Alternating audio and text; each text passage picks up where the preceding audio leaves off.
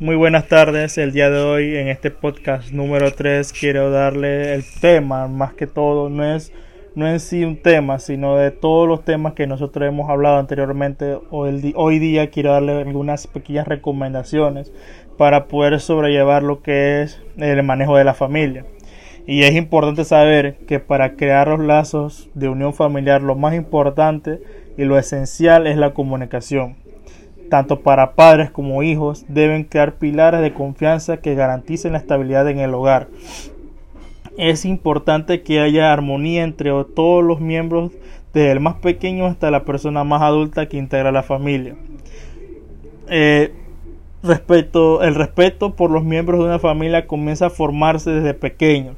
Los hijos deben ir adquiriendo este conocimiento para que sea una para que se acostumbren a llevarse bien y apoyarse.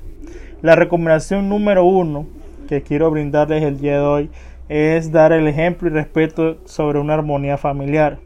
Como padres tienen, tienen la responsabilidad de dar ejemplo a, los hijos, demostrando que vivir con respeto y armonía trae beneficios a toda la familia.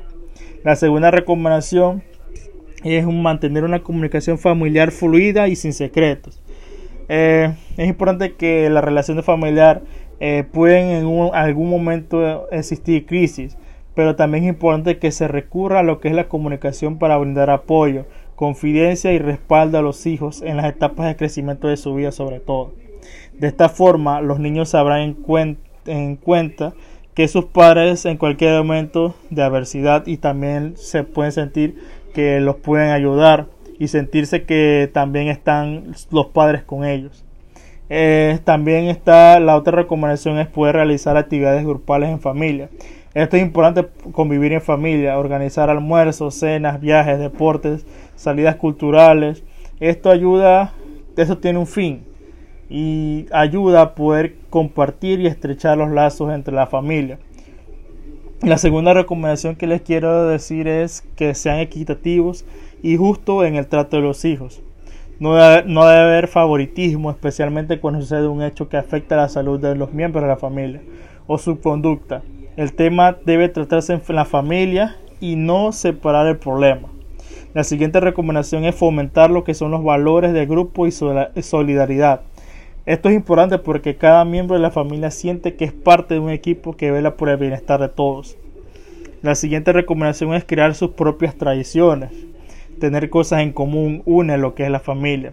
Se recomienda que cada familia tenga sus propias costumbres, comer juntos todos los sábados, visitar a los abuelos los domingos o jugar cartas todas las noches son ámbitos que fomentan la unión familiar.